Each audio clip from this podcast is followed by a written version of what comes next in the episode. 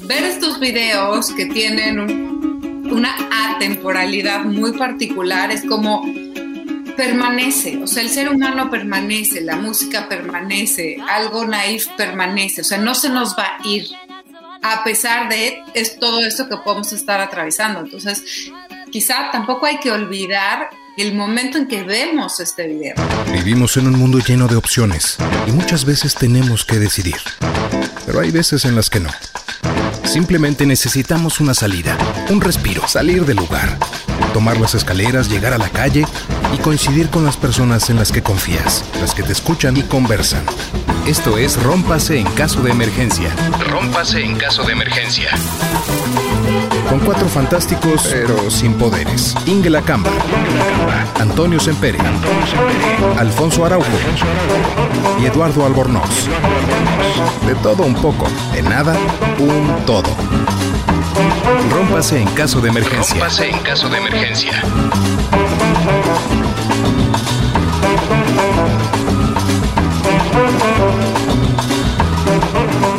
Hola, buenos días, noches o cuando les toque escuchar esto allá en México. Aquí son buenos días en China, al otro lado del mundo, a 14 horas de distancia, que pronto serán 13.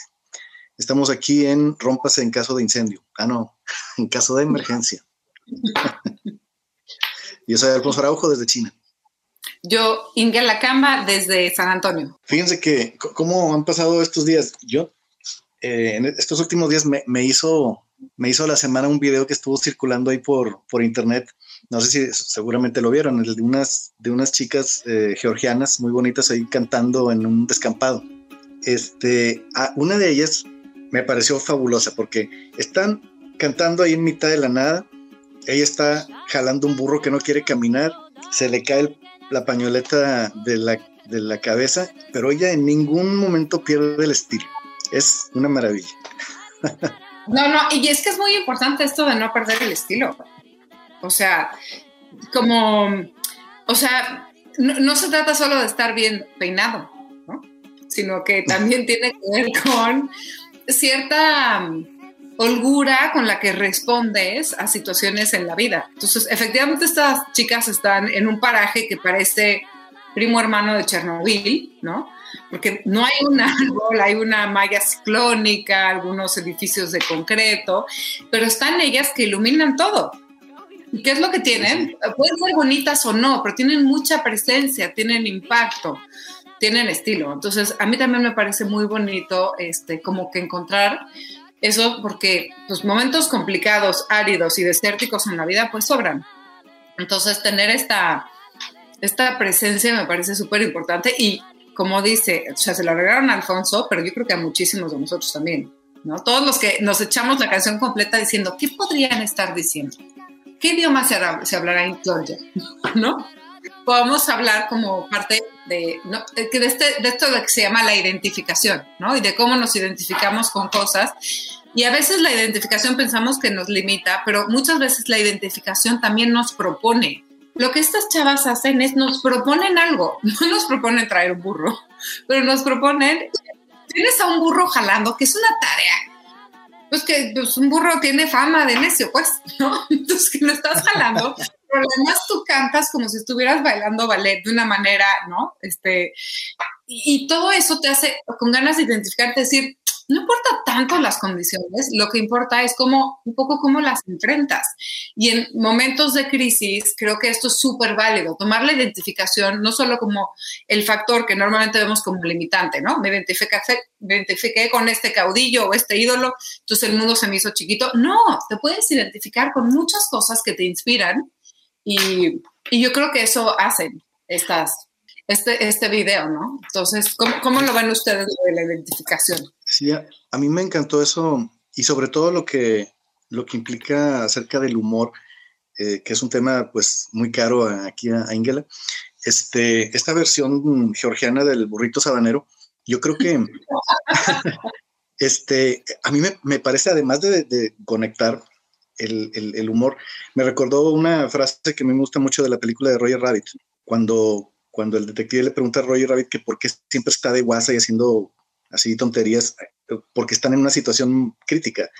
Y le dice Roger Rabbit, en la única, en una parte que se pone serio en la película, le dice, es que una risa o una, eh, una risa es un arma muy poderosa y a veces es la única arma que tenemos. Pues a veces una risa, a veces una sonrisa. Este, Se necesita bastante ingenio para lograr la risa, pero eso es, eso es totalmente cierto. Entonces, yo tengo que decir que, que, este grupo es muy favorito mío. Este, nos falta el, el, el querido Eduardo, pero porque todos tienen un gran sentido del humor. Y me encantan las barbaridades que dicen porque porque sorprenden. No sabes que estaba pensando y creo que, creo que eso es parte del éxito de las bromas que hacen, que es, tú crees que van por un camino y salen por otro y entonces ese soltar como lo que pensabas que iban a decir también es un alivio, ¿no? Ah, sí. El humor sí es una cosa muy importante y em, hay, muchas formas de, digamos, de crearlo y de, conectar o no, pero bueno, un, ingrediente así que siempre está presente en el humor es, algo que rompe lo, lo, esperado. O sea, la estructura, lo cotidiano, este, el, presentarte el chiste, o sea, eh, presentas una situación y, la mente está pensando en que pues, puede pasar esto, esto, lo otro, y de repente pasa una cosa totalmente diferente, inesperada, y eso, esa, e, e, ese quiebre se interpreta como humor, ¿no? los niños tardan en aprender el mecanismo del humor, ¿no? Pero ah, en la, cosa más básica sí lo ven como algo este, inesperado.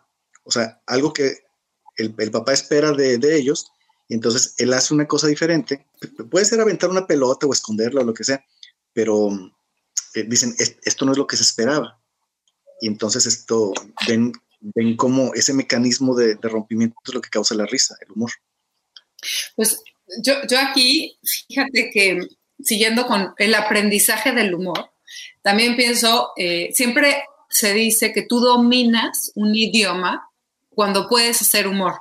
Quiere decir que efectivamente lo entendiste. Entonces, lo mismo pasa con los niños. Cuando pueden dominar el idioma, el doble sentido, el contrasentido, el te voy a engañar y entonces te dije otra cosa, esto que hablaban de la sorpresa, pues habla de esta maestría de, del humor, ¿no? Pero hay una frase que me encanta de un autor que se llama Ben Jonson, que era contemporáneo a Shakespeare, eh, que dice, humor is tragedy plus time, ¿no? Este, que es el humor es la tragedia más el tiempo.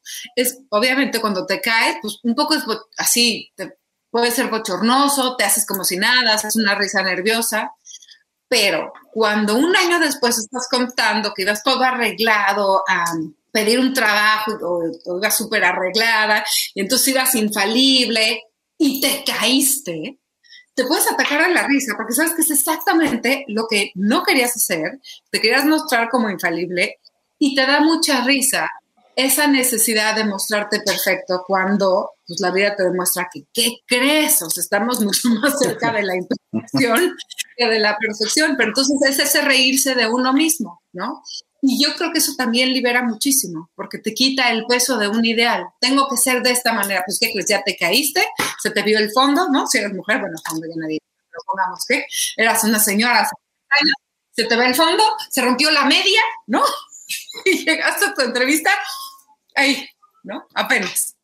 Entonces creo que, creo que poder reírse de uno mismo también es muy liberador. Y, e invitas a otros. Sí, fíjate que hay, eh, aparte del tiempo, este, que es muy importante, hay, hay una, una forma de lidiar con temas complejos, ¿no? O sea, sean o no un, evento este, que esté pasando en ese momento. A mí, por ejemplo, Louis C.K. y este Bill Burr me parecen dos fulanos que son muy geniales para, para tratar temas, o sea, ¿cómo se dice? Mm, que no son políticamente correctos, o sea, que pueden hacer chistes, chistes de racismo, de muerte, de cosas así súper pesadas y, la genialidad de ellos es que van en una línea, se acercan tanto, tanto a esa línea que no se debe cruzar, pero no la cruzan. Y, esa tensión que crean es muy interesante. Este, los dos son muy buenos. De hecho, eh, Louis C.K. tiene una rutina que se dice que se llama Hasta la tragedia es graciosa. Y, y este, narra un día que estaba ahí en el metro de Moscú y ve ahí unas cosas horribles y unos niños esté pidiendo pegamento, una cosa así espantosa, lo más, lo, peor que te puedes imaginar, y, lo toma y lo hace gracioso y no te ofendes, o sea, y, es, no, cualquiera puede hacer eso, Este, y, su, su, digamos, lo que saca de esa experiencia es que aún en, cosas muy trágicas de la vida se puede, se puede encontrar un, giro absurdo que, que, te consuela un poco, digamos. Sí, sí, yo, yo les iba a contar una anécdota, pero ya dice algo Alfonso tan profundo que no me da chance de contar mi chiste. Suéltala. Vamos a contar esto, sobre todo porque es nuestro querido Eduardo no está presente, pero puedo traer como un chiste que él pone el otro día que me pareció muy simpático, ¿no? Entonces, obviamente de Twitter, que es nuestra super tribu de aquí, eh, escribe, justo mi hermana está hablando de, ya no hacen pasteles de mil hojas. Entonces, como muy triste, la verdad es que todos nos pasteles de mil Todo el mundo contesta así, aquí en este lugar, el Rosetta, pues como contesta, ¿no? este cafre adorado pone un retweet y dice, sí, es que la gente ya casi no lee. Qué estúpido. Fíjate que, fíjate que el, humor del lenguaje, el, humor del lenguaje es una de las cosas más, más graciosas que me parecen a mí. Este, el jugar con el lenguaje es una cosa, y, lo, que acabas de decir, o sea, sabes, sabes que entendiste un lenguaje cuando, cuando puedes hacer bromas con él. A mí un chiste que, me da mucha risa, de todo el mundo, cada vez que lo cuento me dicen que soy un simple de lo peor, pero e, es un chiste de secundaria, así que ¿cuántas anclas tiene un barco? Y la respuesta es 11. Eleven. Porque nunca, Eleven anclas. Eleven anclas. Exacto. y es un chiste. Espérate, Ingela no se lo sabía. no. bueno, pues es un chiste súper simple. Claro. Si quieres, es un poco, está muy tonto, pero a mí me da mucha risa. Y en general los, los chistes de, uso del lenguaje y los equívocos son, son muy graciosos. Es que hay un género de eso, se llaman los famosos dad jokes. Ya se, se convirtió en... No, ese es chiste de papá. En Estados Unidos hay como todo un, un sistema de dad jokes que dicen, es el chiste que le cuenta un papá a un hijo que sabe que no le puedes contar el mismo chiste que le cuentas a tus amigos del póker, ¿no? Entonces tiene que bajarse un nivel. Entonces son chistes inocentones, pero a veces en la inocencia y en la raíz tan estúpida del chiste reside la gracia, ¿no? dices, es que es gracioso al no ser gracioso. Y creo que o sea, Twitter es, o sea, ejerce un, un, poder particularmente en eso, porque de repente digo, ¿por qué este chiste tan idiota que hice todo el mundo lo está repitiendo y está diciendo, ah, es que eres genial y todo ese rollo. Y este sesudo chiste construido ahí con, con arquitectura de, bromística de primer nivel y mano de obra importada, dices, ¿por qué nadie lo peló? Entonces dices, sí, claro, es para unos y para otros, o sea, el chiste más asequible es el más básico, ¿no? Entonces, creo que eso también, o sea, no, no, es, de, no es calificar el humor en qué es bueno y qué, qué es malo. Todo el mundo dice, el, el el humor es otra cosa muy subjetiva, ¿no? O sea, hay cosas que yo encuentro terriblemente graciosas y otras que no. Por eso me río igual de la comedia de Monty Python y, de, Ricky Gervais, que dices, pues le buscan, ¿no? Por un lado acá. Y me río con los talados de Jackass que se están aventando un carrito de golf por una rampa, ¿no? Entonces, o sea, creo que hay espacio para todo porque como que tu cerebro te pide en ciertos momentos ciertas variedades de humor. Sí, exacto. Sí, sí, y como que además eso adquiere riqueza, ¿no? Entonces te puedes reír de estos que son juegos de palabras y te puedes reír cosas como muy ingeniosas, te puedes reír de comedia o de parodia. El otro día estaba viendo un video que no sé si han tenido oportunidad de ver, que puede gustarles o no, pero que se ha convertido en un fenómeno que es el famoso, creo que se llama Paco de Miguel.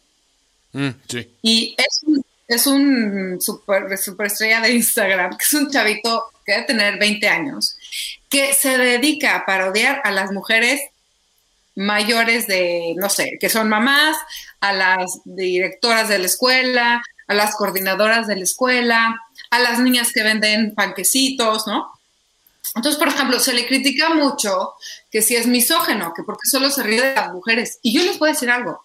Yo creo que este cuate ama a las mujeres, porque los detalles en que se fija para poder parodiarlas, tiene que ser alguien que está verdaderamente fascinado. Y no estamos hablando de una orientación sexual, de que quiere con las mujeres, ni, no, ni si no quiere, no importa.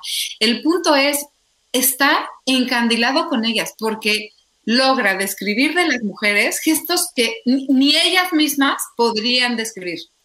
Ve lo que ellas mismas no pueden narrar. Entonces, verlo da muchísima risa. Hombre, después de un rato, quizá, ¿cuántas veces puedes ver a una mamá regañando a su hijo en el coche? ¿No? Quizá no tantas por la situación. Pero el hecho de poder encontrar esos momentos claves que quizá la mamá ni siquiera podría dar cuenta de ello, eh, a mí me parece también como una cosa bastante genial. Y, es, y estamos hablando, yo creo que del lado de la parodia, ¿no?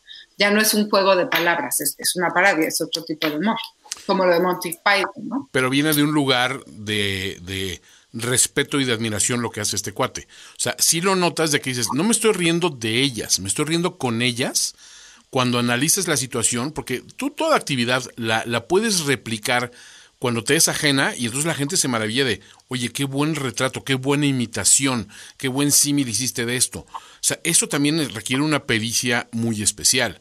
O sea, el tipo no es de que se está burlando de lo, de, ay, mira qué ridículas son las mujeres por hacer esto. No, intenta retratarlas e imitarlas de una manera, como tengo una amiga que me parte de risa porque sabe caminar como todos los hombres del grupo de amigos. Y un día se puso a meter, dice, es que te has fijado cómo camina fulano y camina y nosotros nos votamos a decimos, sí es cierto, así camino, pero nadie se había volteado a ver, oye, ¿te has fijado qué chistoso camina este cuate? Ella se fijaba en eso y después nos imitó a todos.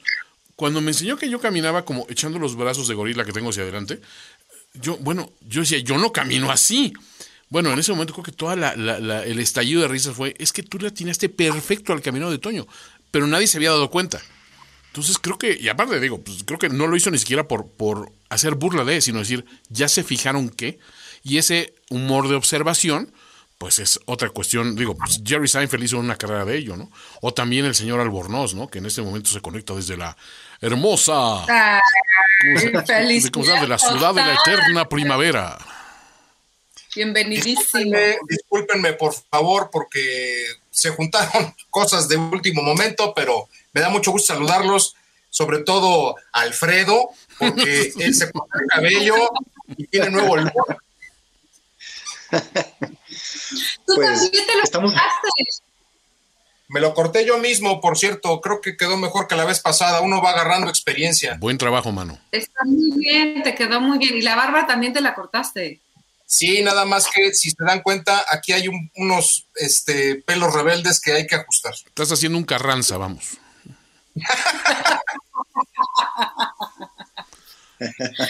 Eso.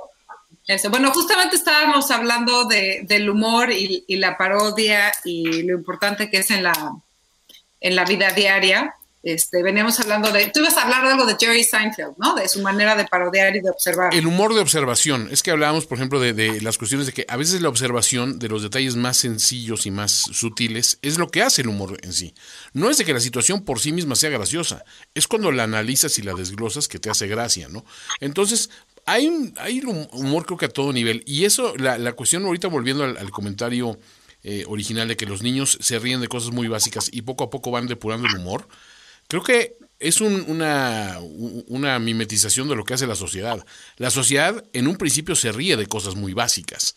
Tú ahorita ves el, humor que era de principios del siglo XVIII contra el siglo XIX, contra el siglo XX, y son saltos no muy cuánticos, ¿no? Son como que versiones muy, muy similares y siguen por el mismo tenor. Cuando llega el siglo XX y empieza como que a haber también una evolución en la conciencia y en el conocimiento, el humor también se hace extremadamente sofisticado. Entonces, era lo que comentábamos en un podcast anterior, ¿no? Los chistes de, de, colmos, ¿cuál es el colmo? O el de primer acto, sale tal cosa, segundo acto, sale tal cosa. Esos ya no les gracia a nadie. Obviamente nos hemos ido haciendo más exigentes, como un niño aprende a ser exigente, que al principio se lee, se ríe del humor de pastelazo, pero rápidamente empieza a agarrar otras clases de humor y ya después llegamos a, a ese metahumor donde dices, ese chiste que hicieron, el niño se está riendo del chiste a este nivel y el adulto se está riendo a este nivel, y es el mismo chiste, ¿no? O sea, creo que es la parte donde dices, esa conexión es... Con, esto también me permite saber como que el nivel de mis amigos, ¿no? Digo, tengo amigos que se ríen todavía en el nivel de, del chiste para niño y tengo amigos que se ríen en el nivel del chiste para adulto. Y curiosamente como que refleja mucho también el punto en el que están en sus vidas, ¿eh? Sí, yo tengo que decir algo. Para mí, por ejemplo, es indispensable el humor. Mis mejores amigos de la prepa eran los que eran más simpáticos, o que tenían ¿no? más capacidad para la parodia, eran realmente los que me hacían gozar ir a clases y reírme de todo. como que el, quizá la otra onda, yo diría, ¿no? Cuando dicen rollo mata carita, yo diría humor los mata a todos, porque eso me parece como lo más atractivo, porque humor tiene que ver con una manera de caminar en la vida, ¿no? Como decíamos al principio, el estilo. Entonces, lo difícil y lo azaroso siempre te va a acompañar, pero tener a alguien que tenga eh, esa capacidad de hacerte reír, yo, creo que yo creo que es invaluable. Yo diría que, es de lo más importante. El humor es el escote de nosotros los hombres, o sea. creo que tenemos la, el selling line del, del día de hoy el humor es el escape de los hombres. Es que sí, mira, hay una polémica muy grande por ahí porque un gran comediante. Eso va a ir en las eso va a ir en la cortinilla seguramente. Esperemos que no. Este, es que ah, es, es, cierto por ahí. Dicen, eh, yo, yo me he topado muchas veces con la situación de decir, ¿por qué andas con fulano, con sutano, con mengano? Y para las mujeres dicen, es que para mí porque me hace reír, me hace muy feliz. Entonces también, esa de las cosas como yo digo, así me explico la novia que tengo, porque obviamente muere de risa todos los días, pero, o sea, de repente me pongo a pensar, digo, sí, claro, o sea, que te haga feliz una persona, o sea, creo que ya vas de gane, ¿no? Porque sabes que los looks algún día los van a perder, ¿no? Pero este, pero creo que el humor es algo que puedes ir renovando y regenerando y, y progresando en él y nunca se te puede acabar, ¿no? No, no, yo diría que incluso la pérdida de humor es un tema de salud. Hay algo que está pasando, o sea, y no, siempre tienes que tener el mejor humor toda la vida, porque entonces también te fuerzas y te conviertes como en quizá un títer o algo muy mecánico, ¿no? Pero, pero si lo pierdes por completo, si ya después de un año eres incapaz de hacer bromas o reírte de los chistes de otros, por lo menos, o congeniar, yo sí diría que tenemos un problema fuerte ahí de salud. Bueno, de hecho, la salud va íntimamente ligada con la risa. Y es un hecho, no sé qué tan documentado está, pero recuerdo haber visto la película de Robin Williams de Patch Adams.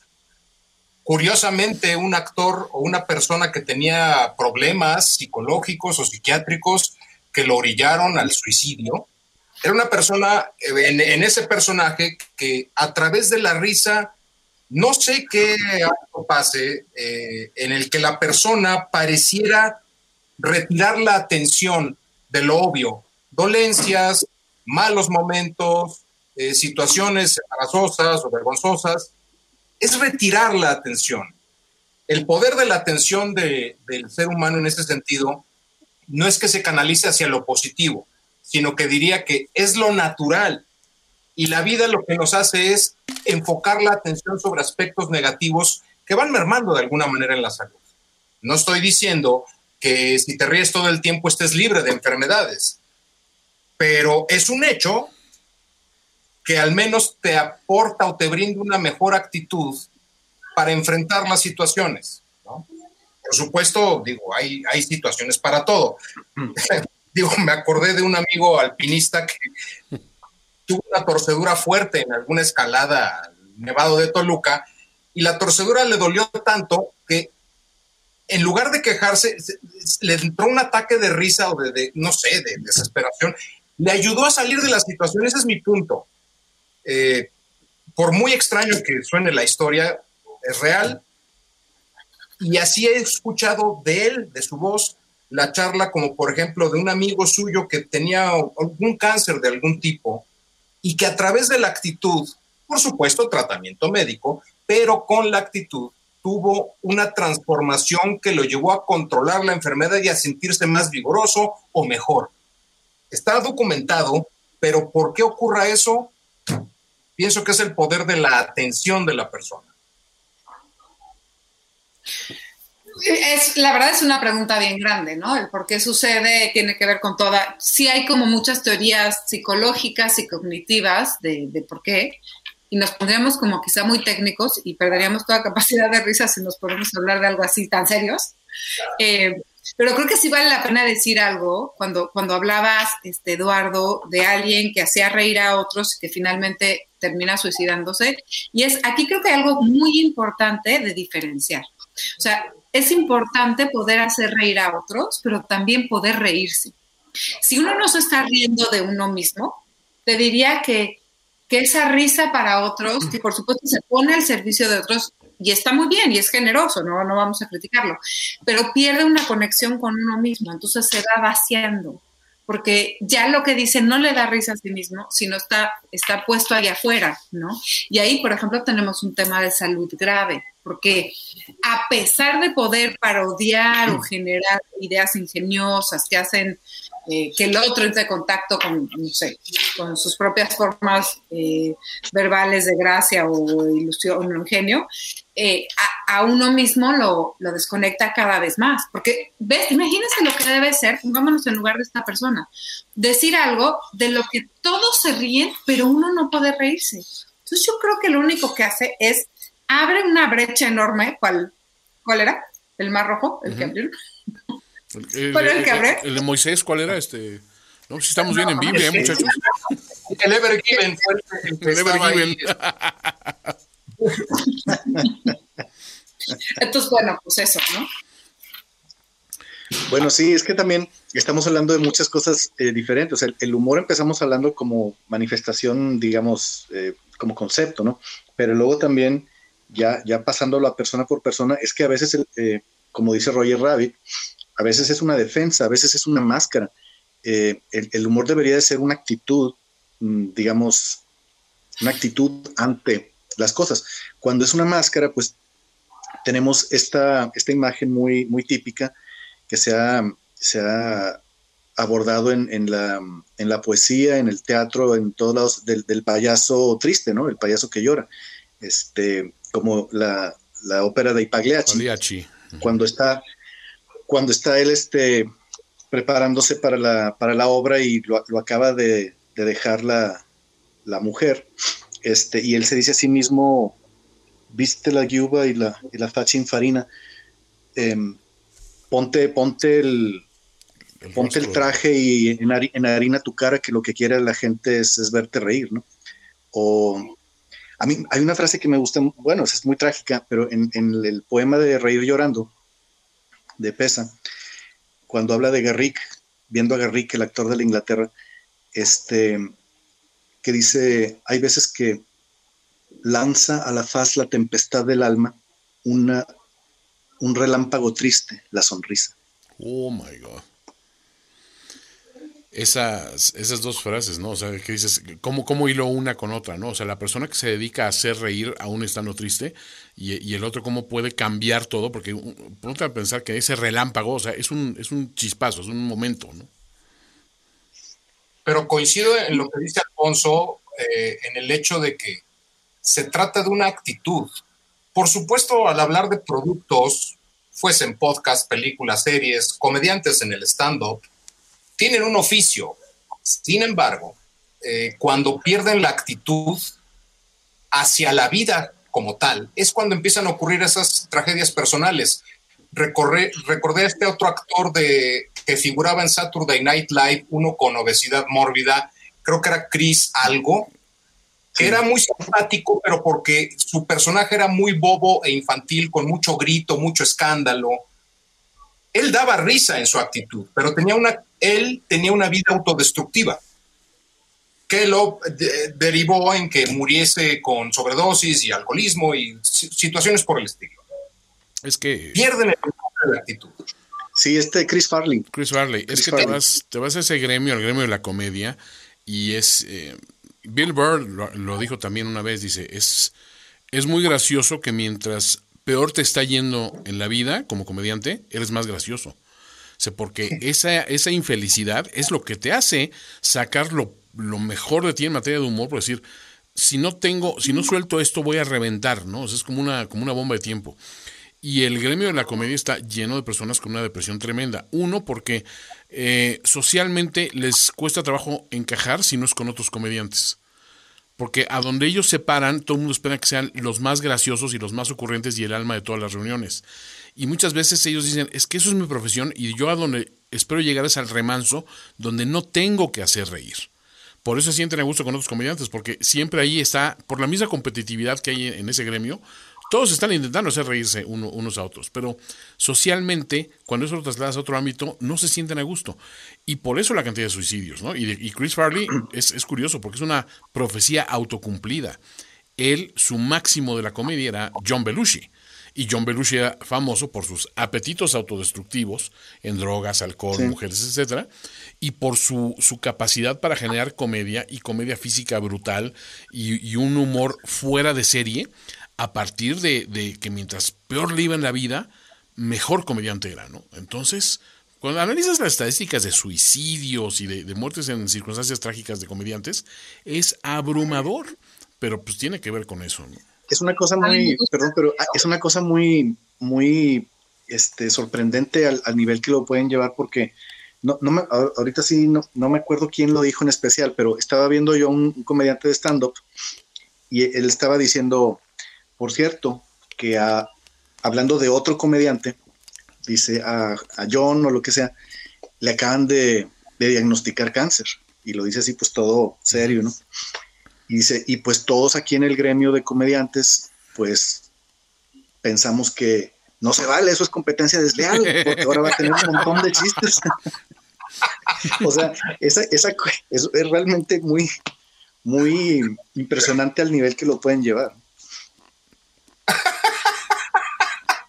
Creo que, algo que algo como que lo engloba muy bien es esta frase que, es el humor de la melancolía, ¿no? Que mezcla la idea de la teoría de los humores, de los cuatro humores, ¿no? De Hipócrates, pero también cómo la melancolía tiene un humor especialísimo y que contrasta con esta no sé, en esta general, como, como en esta tristeza, en esta melancolía, en este sentirse que no se adapta, pero no poder dejar de hacer humor. Porque también es esto, o sea, no se puede dejar de hacer humor, ¿no? Para, para este gremio. Eh, o sea, el ejemplo que pone Alfonso me parece perfecto. Es época, porque pues no es competencia desleal, o sea, la lleva, la lleva ganando porque pues ven en qué condiciones está. Es decir, no se puede dejar de reír de sí mismo. Entonces, como hay un humor eh, en la melancolía donde quizá tiene un costo, ¿no? Y, y como, hombre, no tenemos que llegar a ese lugar para poder gozar del humor, pero también como este deseo de, ojalá estas personas que tienen la capacidad de desde las entrañas sacar lo rudo, lo cruel, que es lo que decía este Toño al principio, ¿no? Eh, no tuvieran que quedarse ahí, ¿no? Que pudiéramos movernos como este lugar de, hombre, es una manera de acompañarse, es un bastoncito, ¿no? No es un camino de salida, ¿no? Es un poco como se siente, que el humor como un camino de salida, no, es un bastoncito, acompañémonos de él. Oye, pero traes ahorita otro, otro detalle hablando de la melancolía, y a mí la melancolía lo asocio mucho siempre con nostalgia, ¿no? Es como que van un poquito de la mano. Y otro aspecto que se me olvidó mencionar de ese video que nos compartió Alfonso, y bueno, el video viral de las, las chicas georgianas cantando, no sé a ustedes, a mí la canción en sí y el entorno de ellas me trajo una, una sensación de melancolía tan, tan poderosa, pero a la vez tan grata, porque decía yo, en este mundo en el que todos estamos preocupados de que si el metro capitalino se incendiaron las estaciones, entonces está el transporte público dificilísimo, y donde un barco atorado en medio del canal de Suez está frenando y está generando pérdidas de millones brutales y, la economía mundial está sufriendo, estas niñas están haciendo un video viral con un telefonito en la inmensidad de la sierra entre pues, en, un aspecto, en, un ambiente pastoral y completamente natural que si, si quitas el elemento del teléfono, dices, esas niñas están hace 400 años haciendo lo mismo, hace 500 años haciendo lo mismo. Es que increíble, ¿no? Que seguimos teniendo esa, esa conservación de cosas que te remiten a un lugar y un momento en el espacio que es indistinto. O sea, eso me, ahorita, ahorita, que lo dijiste fue cuando me cayó el 20 decir, claro, creo que por eso lo he visto una y otra y otra vez. Hay algo que me provoca una añoranza brutal de decir, es que en algún momento he estado ahí, a lo mejor nada más en mi mente, o es un recuerdo heredado de alguien, pero creo que me siento, me siento como en casa estando así. ¿Sabes qué? Que ese video, que coincido con Alfonso, ¿eh? el savoir faire lo tiene la pequeña, eh, la más pequeña, tiene un encanto especial que me imagino que son, son hermanas, ¿no? Lo que dices tú de la nostalgia o melancolía que, a la que transporta ese video, es que hay una realidad con respecto a la trascendencia del, conocimiento que puede ser heredado a través de canciones así como lo viste. Por eso te puede remontar hacia un pasado en donde se ha mantenido tal cual, sin importar el contexto actual de modernidad, en donde sigue habiendo un campo abierto con, no sé si sean agricultoras, sean ganaderas o cuál sea el oficio en Georgia de estas chicas, pero es esa misma actitud que va, va trascendiendo. Vaya, los juglares que han cantado al Gilgamesh o, lo llevan cantando miles de años, coma tras coma, se transmite algo. Lo que ha transformado el sentido del humor es nuestros contextos sociales, económicos este, y demás, ¿no? Eso se va mudando, pero hay algo que queda en la esencia y es eso. Es esa actitud o esa esencia básica del ser humano, digamos, ¿no? Sí, o sea, eh, tenemos, como dicen, un cerebro cavernícola, pero pues con teléfonos celulares. Otro que era eh, un, fue un genio del humor en inglés, de George Carlin, que pues, realmente eh, fue un parteaguas. Este, él decía, nos creemos súper civilizados, súper avanzados, súper esto, súper lo otro. Dice, pero acabamos, en términos evolutivos acabamos de salir de la selva ayer. O sea, somos, decía él, somos changos con gorras de béisbol y, y ametralladoras. y playeros de Del AME. El AME. Es que, o sea, también pienso como que en tiempos caóticos lo que necesitamos pensar es que vamos a sobrevivir. Entonces, ver estos videos que tienen un, una atemporalidad muy particular, es como permanece, o sea, el ser humano permanece, la música permanece, algo naif permanece, o sea, no se nos va a ir a pesar de es todo esto que podemos estar atravesando. Entonces, quizá tampoco hay que olvidar el momento en que vemos este video, ¿no?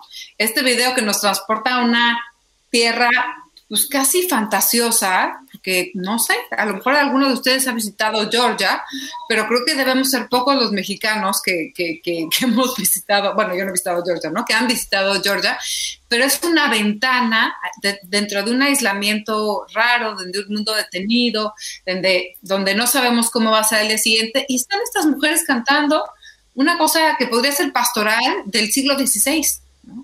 Entonces, creo que la sensación como de es una manera de decir todo va a estar bien. Y no tenemos idea de los lyrics, ¿eh? Puede ser de un hijo de la luna que se robó el bebé, ¿no? La canción de Mecano. O puede ser una cosa súper desgarradora, o no sé, una. ojalá y no sea. Ojalá y no sea el pica pica en los mosquitos de allá de, Georgia, porque sí me sentiría yo muy mal de estarlo disfrutando tanto, ¿no? Mira qué cosa más bonita, ¿no? Y acá es cantando pican, pican los mosquitos.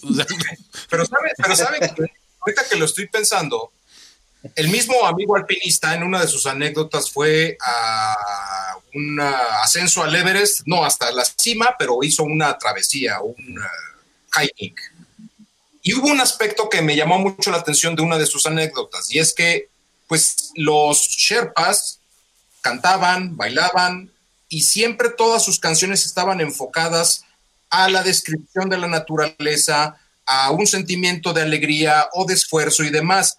Y les gustó mucho una tonada de alguien que llevaba su guitarra y empezó a cantar el ay, ay, ay, ay, canta y no llores. Cuando pedían la traducción, les generaba un choque decir, pero pero ¿por qué vas a llorar? O sea, no, entendían el asunto de, pero ¿por qué te obligas a, cantar para no llorar? O sea, era como un, ¿estás mal? A ver, dos de mis momentos más, más raros del, de, como del choque de culturas.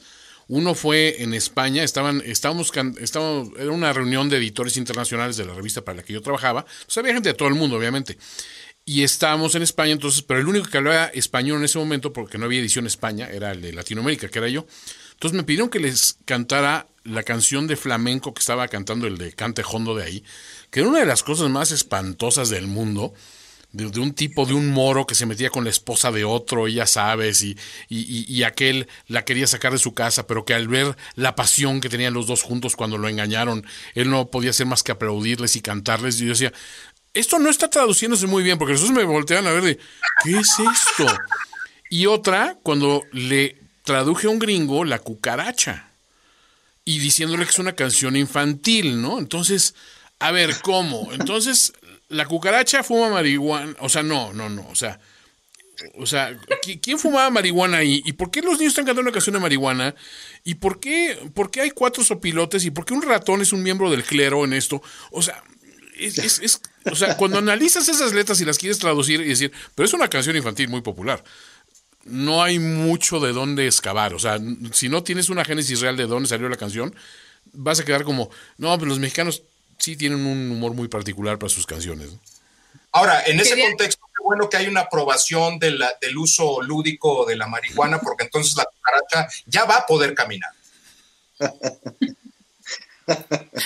Este, y menos, mal que no estaba la DEA en ese momento. Entonces quiero, quiero retomar lo que dice lo que dice Toño para cerrar mi parte y, después hacemos el recorrido, pero en algún momento de la vida he estudiado cante hondo, ¿no? No es porque mi voz de para cante hondo, pero pues me dio curiosidad y pues como que hay hacer cosas chistosas. Y no pueden, o sea, no les puedo explicar las letras de algunas canciones, literal, alguna es eh, que suena como, como como muy salerosos, pero es algo así como voy subiendo las escaleras cargando jitomate, lechuga y no sé qué, y quién se robó mis botones y olé y olé, ¿no? Entonces, la letra, pero claro, como todo es, como es el cante hondo, es imposible entender la letra y el otro dice, oye, qué fantástico esto que estás cantando. Entonces yo se termina como parte del lenguaje donde a veces es una bendición no entender, porque entonces ponemos en esas palabras, en ese sonido, en esa melodía, las palabras que nos dan la gana y entonces acabamos muy contentos. Entonces en el video, quién sabe qué digan, creo que quizá deberíamos buscar la tarea, pero en realidad tampoco importa, porque lo que evoca en nosotros, en, este, en términos de nostalgia o palabras, es lo que necesita cada uno, ¿no? Entonces yo por eso, con eso me quedaría, me, quedaría hoy. Así que... Bueno, eh, también decir algo. es que ahí también estamos hablando de música y la música es, tiene, un montón de cosas intraducibles. Este, por ejemplo, una de las canciones más bailables de los ochentas, Dancing in the Dark, de Bruce Springsteen, pues tiene una, una, letra deprimente y un fulano que está deprimido ahí en un pueblo pequeño del que no se puede salir y está harto consigo mismo y se quiere cambiar la cara y no se quiere ni ver en el espejo. Entonces, pero está súper bailable. Entonces, ahí también hay, hay, un montón de cosas que, digo que es un, es un tema muy amplio y muy eh, diferente al que, al que estamos ahorita tratando del humor. Pero tiene que ver con el entendimiento y el idioma, ¿no? Y sí, creo que ese sería todo un agujero, este, un pozo sin fondo meternos a analizar por qué esta canción elegiste para bailar en tu boda, ¿no? Y entonces One de YouTube, ¿no? Una cosa así, dices, mm, Wish You Were Here de Pink Floyd, y me ha tocado ver cosas así y digo, wow, o sea, hay una historia detrás de eso o Brain Damage de Pink Floyd, no sé.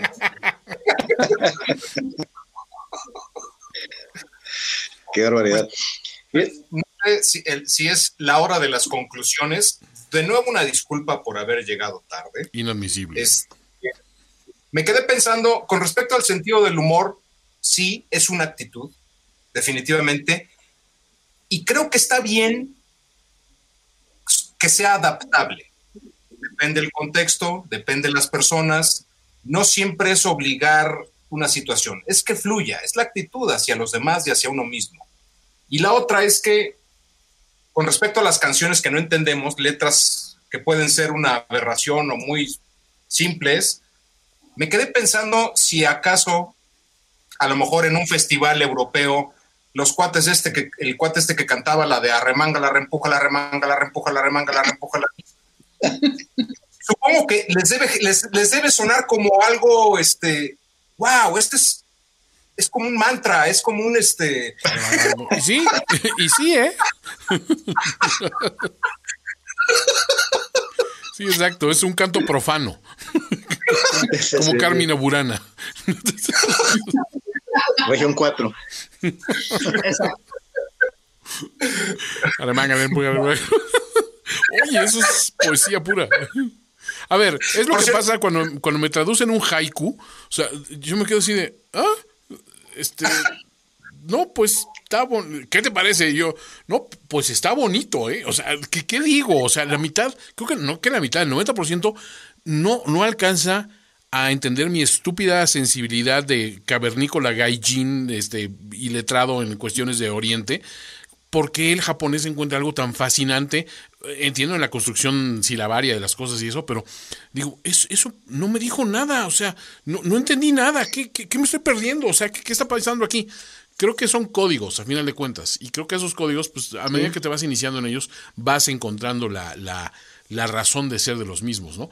Y pues a, final de cuentas el humor es un código, la, la, música es otro código, hasta quiero pensar que hasta el gusto por la vida es una especie de código que se puede hacer contagioso a medida que lo, repliques y, digas, eso hace feliz a esa persona, pues voy a intentarlo a ver si lo puedo hacer yo también. Y si está así, pues vamos a estar en el mismo canal, ¿no? O sea, son, son de esas cosas que espero llegar a entender algún día, pero de entrada lo, yo me quedo en esta sesión de que sí veo, me doy cuenta que cuando estoy con este grupo particular de individuos, sí me salgo de mi día un poco como si fueran un trío de hermosas campesinas georgianas, cantando, cantando temas locales. Y yo soy la adolescente pequeña. Obvio, tienes... la del saguafer. El saguafer. La del pero la orquestadora es, es, es Ingela, ¿no? Obviamente, la del medio. Te tocó la cámara, Alfonso. Te, toca hacer la del medio, Alfonso. bueno, cuéntanos tu gracias, sí, del final, para ya poder cerrar, o tú. Pues bueno, yo creo que un, un tema tan, tan humano como el, el humor, yo creo que es, es, algo con, con, lo que siempre estamos aquí, este, en esta en, esta, en estas reuniones, pero es, es, padre poder tocarlo en sí mismo como, como tema. Y, bueno, mientras, mientras el, el ser humano man, mantenga un sentido del humor, hay algo, hay algo en el que no se ha perdido. Ah, buenísimo. Pues Eduardo, te invitamos a hacer el cierre. ¿Cómo quieres cerrar? Quiero cerrar agradeciendo a todas las personas que escuchan, que están atentas a esto, agradeciendo a los participantes. Gracias a Ingela Camba, gracias a Antonio, a Antonio Sempere, gracias a Alfonso Araujo y gracias a todas las personas que nos escuchan, porque este material, a fin de cuentas, es una charla en donde todos estamos invitados e incluidos.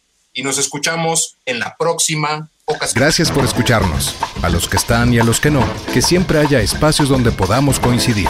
Esto fue Rómpase en caso de emergencia. Rómpase en caso de emergencia. Con Ingela Camba, Antonio Sempere, Alfonso Araujo y Eduardo Albornoz.